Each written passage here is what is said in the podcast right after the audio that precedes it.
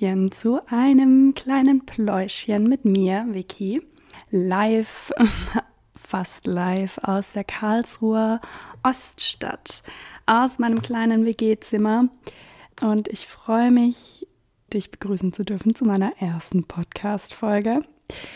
Wenn es sich hierbei nicht um äh, ein enges Familienmitglied handelt, Freunde oder ähm, meine Mitbewohner, dann hello. Äh, ich weiß zwar nicht, wie du hier gelandet bist, aber ich freue mich mega. Und wir starten heute mit meiner ersten Folge. Und wie könnte es anders sein? Wir reden über die gute alte Menstruation. Ich weiß noch ganz genau, wenn ich mich daran erinnere, ähm, wann ich meine Periode bekommen hatte. Da war ich gerade auf dem Weg in die Dusche und war noch kurz auf der Toilette und habe gesehen, oh, da ist ein roter Streifen in meiner Unterhose. Ich werde wahrscheinlich meine Tage bekommen haben. Wie man ganz natürlich reagiert.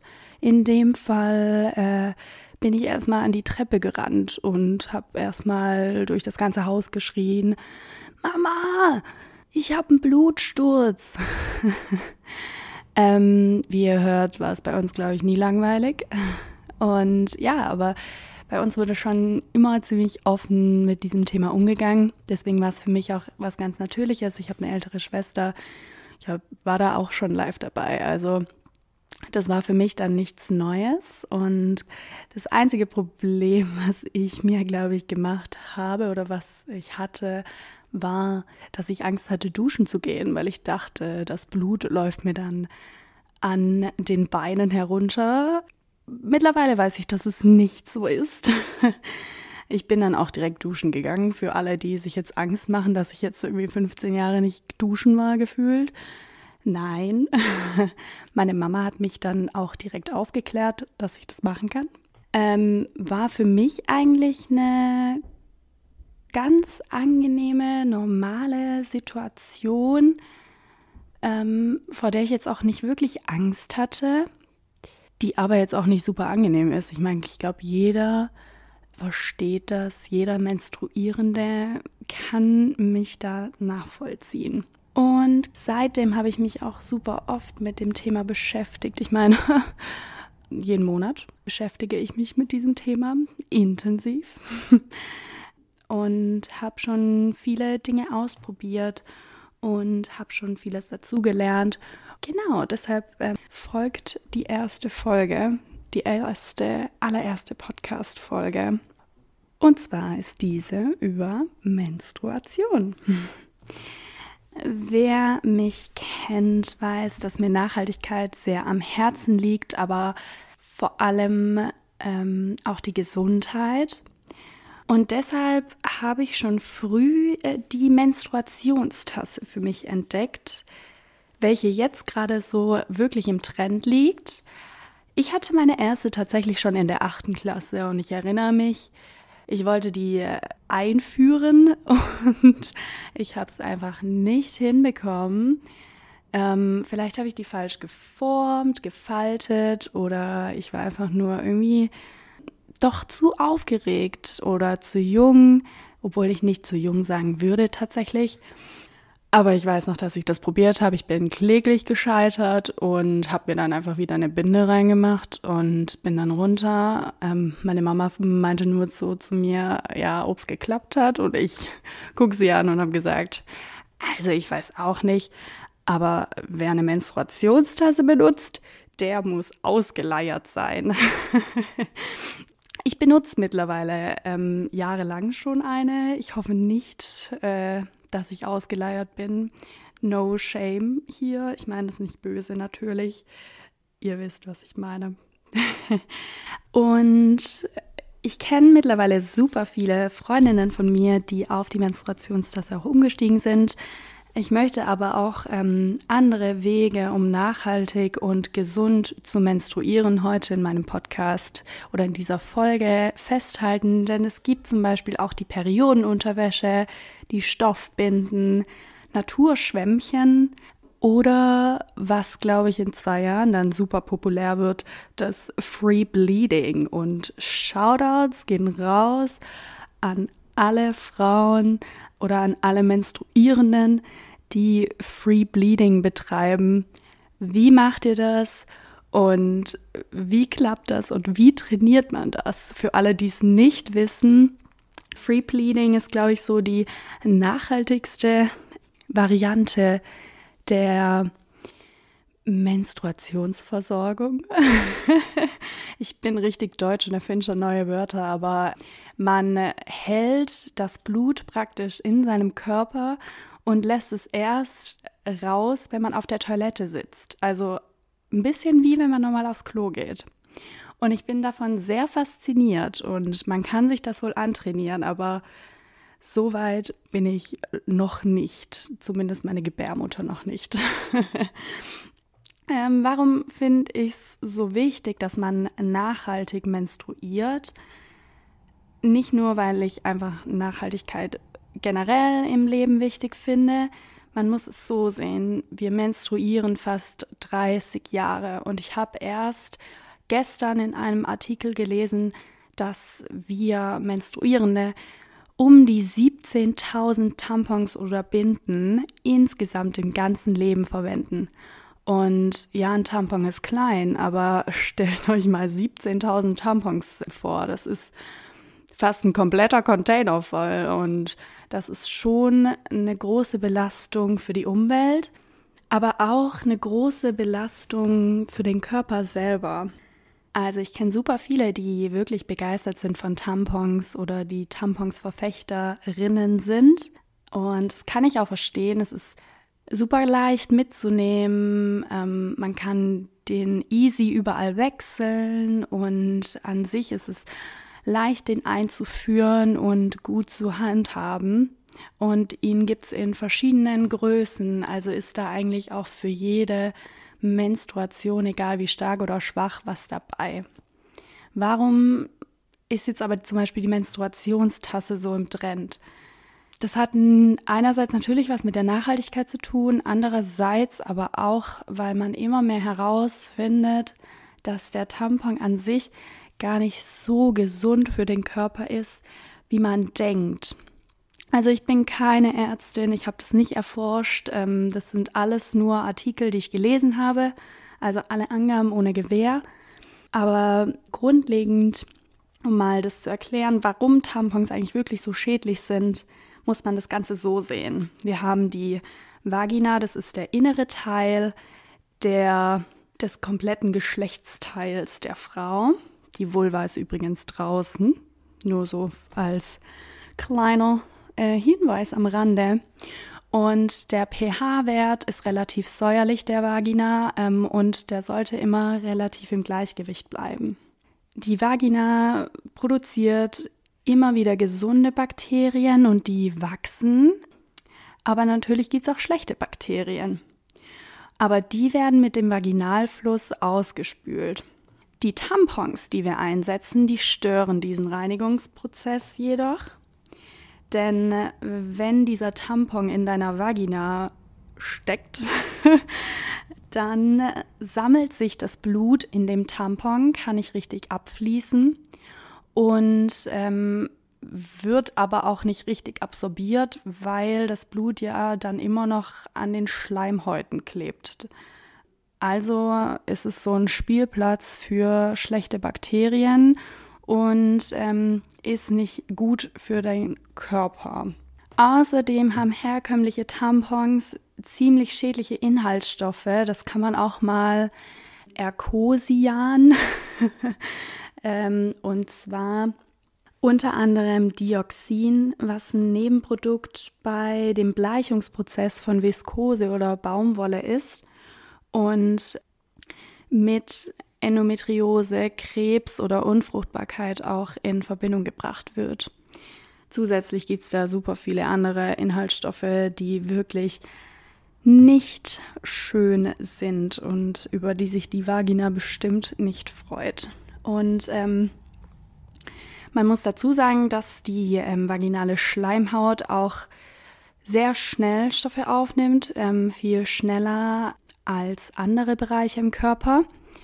Ein gutes Beispiel fällt mir da auch ein. Ähm, da gibt es nämlich auch Frauen, die, um betrunken zu werden, ihren Tampon in puren Alkohol tupfen.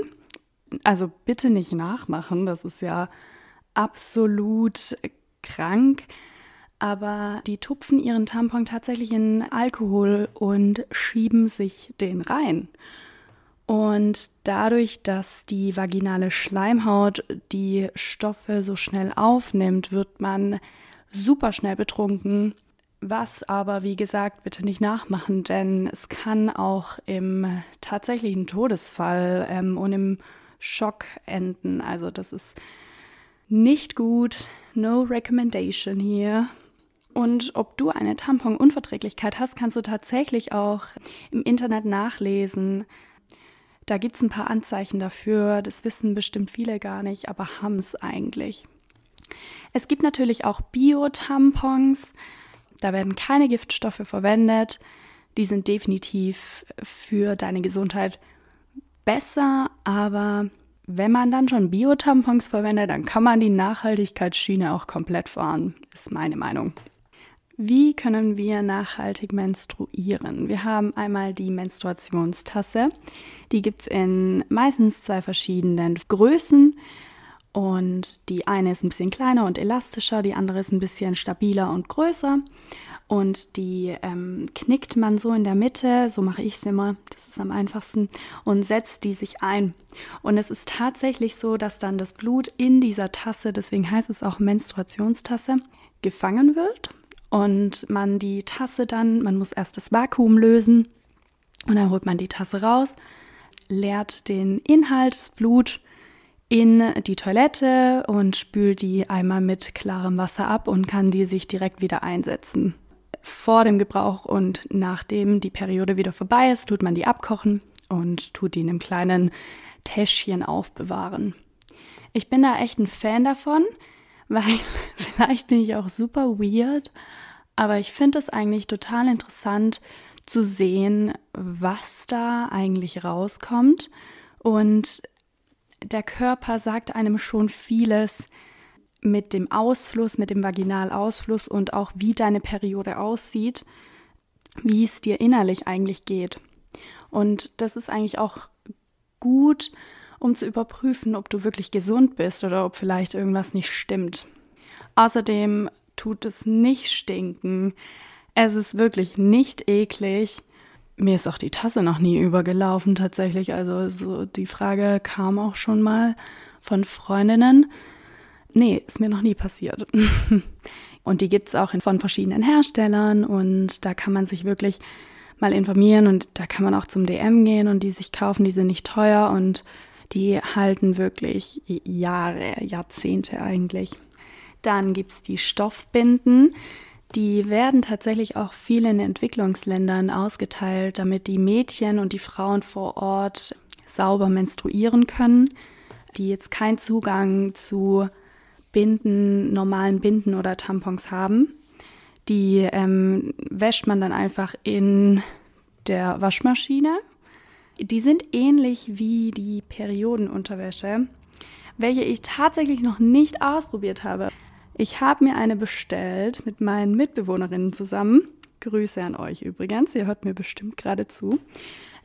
Bei einem deutschen Unternehmen, bei einem frauengeführten Unternehmen, welche nachhaltig produzieren. Und wir sind alle drei, glaube ich, super begeistert. Ich habe sie noch nicht ausprobiert. Sie sitzt auf jeden Fall super, sie ist mega bequem und ich kann mir das richtig gut vorstellen, ab sofort in eine Periodenunterwäsche zu menstruieren. Finde ich einfach praktisch dabei zu haben, wenn man mal im Urlaub ist oder wenn ich mal nachts einfach keine Menstruationstasse reinmachen möchte, dann ziehe ich mir meine Period Pants an und weiter geht's. Und die wäscht man dann auch ganz normal in der Waschmaschine bei 40 Grad. Und dann gibt es noch das Naturschwämmchen, was tatsächlich ein bisschen aussieht wie ein Küchenschwämmchen. Also ich empfehle jedem, die anders aufzubewahren, zumindest in anderen Täschchen. Ich muss sagen, Ich glaube, es gibt viele Menschen, die davon Fan sind. Ich glaube, ich wäre keiner, weil ich es doch komisch finde, mir immer wieder das gleiche Schwämmchen, obwohl man das ja auch desinfiziert und auswäscht, in meine Vagina zu schieben. Aber ähm, also ich finde da einfach eine Menstruationstasse hygienischer. Aber man soll natürlich jegliche äh, Möglichkeiten nennen und das Naturschwämmchen hat auch Vorteile, denn es ist einfach tatsächlich wie ein Schwamm und es ist auf jeden Fall einfach einzusetzen, einfach rauszuholen und braucht nicht so viel Übung wie jetzt eine Menstruationstasse zum Beispiel. Ja, die Menstruationstasse. Bin ich ja ein Fan. Was mich generell stört bei Periodenprodukten oder gerade auch in der Werbung, ist, dass alles so perfekt dargestellt wird. Ich möchte keine Binde kaufen, die eine Frau drin hatte, rausholt und man sieht halt nichts.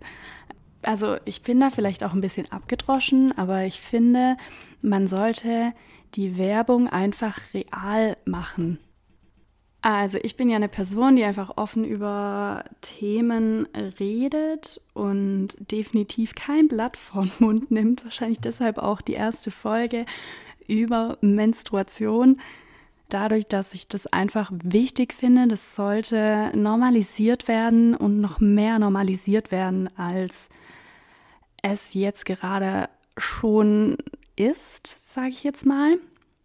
Ich glaube, wenn du mit Menschen zu tun hast, die relativ offen über die Menstruation, über die Periode sprechen, dann äh, denkt man, dass man in so einer, also ich glaube, dann lebt man einfach in einer Bubble, in der man denkt, ähm, dass es einfach irgendwie ein offenes Thema ist, auch für jeden zugänglich, aber es gibt so viele Menschen, so viele Kulturen, die da tatsächlich gar nicht so offen drüber sprechen, was wirklich schlimm ist, denn es ist so ein normales Thema, es ist so ein wichtiges Thema.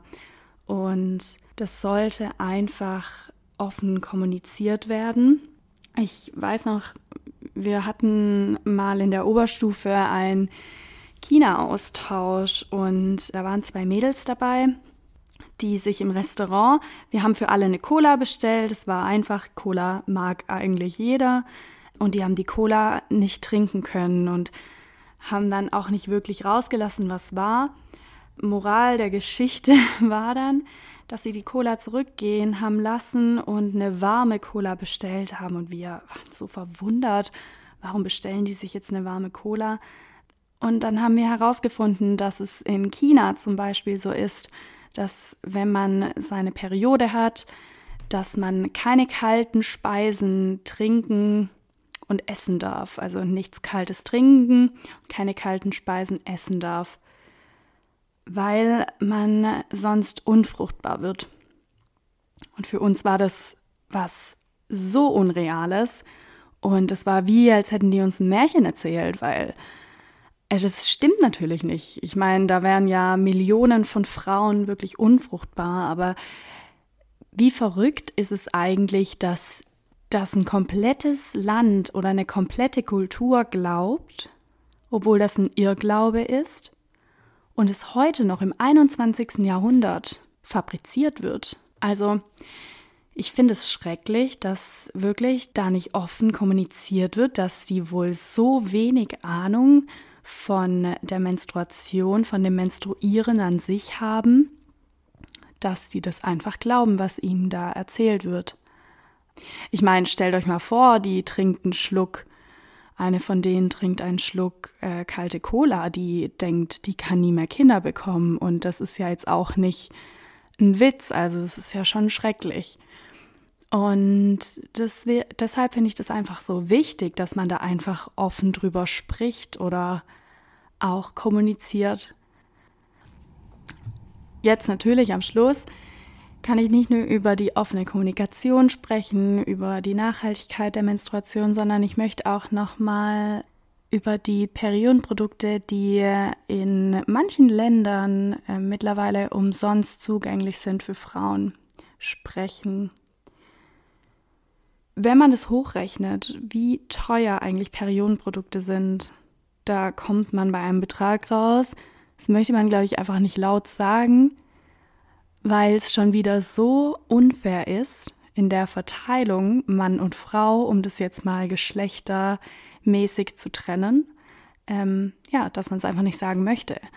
Äh, wir Frauen können nichts dafür, dass wir monatlich bluten. Wir Frauen können nichts dafür, dass wir nicht alles Free Bleeding betreiben und dafür nichts zahlen müssen, denn wir Frauen können nichts dafür, dass Perioden, dass wir unsere Periode haben und dass wir Periodenprodukte benötigen. Punkt. Warum kosten die? kann ich nicht nachvollziehen, kann ich nicht verstehen und ich kann es auch nicht verstehen in einem Land wie Deutschland, dass man für Periodenprodukte bezahlen muss, beziehungsweise dass Periodenprodukte so teuer sind.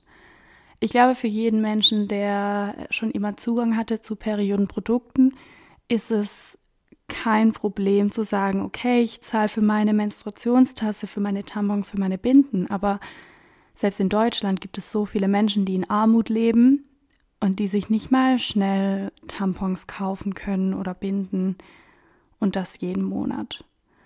Und das finde ich erschreckend.